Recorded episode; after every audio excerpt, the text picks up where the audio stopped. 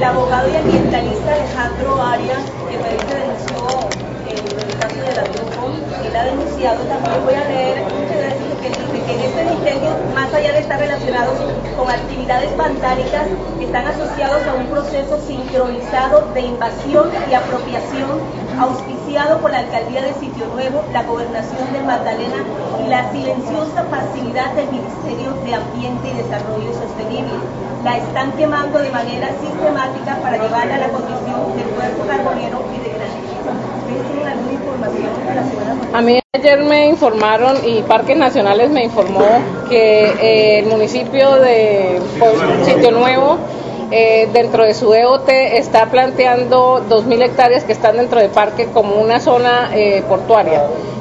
frente a ese tema y la competencia es más de Corpamac en este caso, nosotros hemos hecho un llamado a parques nacionales y nosotros estamos confirmando y diciéndole a la alcaldía municipal de Puerto Nuevo que tiene que,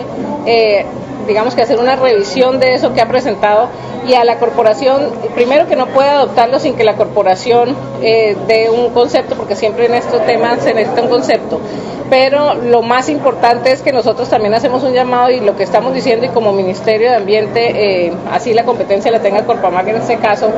eh, como parques nacionales es que no se va a sustraer ni siquiera media hectárea ni un metro cuadrado del parque para permitir una actividades diferentes a la, a la conservación del ecosistema. Entonces, eh, nosotros, puede ser que el EOT en este momento esté planteado así, pero el visto bueno por, el, por parte del Ministerio de Parques Nacionales pues no se va al respecto y pues si nos tenemos que enfrentar jurídicamente frente a este tema lo haremos porque en Colombia no se puede sustraer ningún área de cualquier parte. Ministra, le aprovecho